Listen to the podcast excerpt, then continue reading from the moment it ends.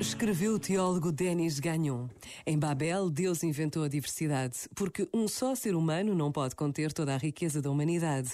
Uma só raça e uma só cultura não podem, por si só, dizer tudo o que habita as pessoas humanas.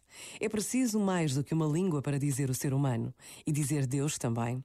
Não existe gramática e vocabulário suficientemente vasto para dizer tudo. É na diversidade dos povos que o ser humano pode ser imagem e semelhança de Deus. Este momento está disponível em podcast no site e na app.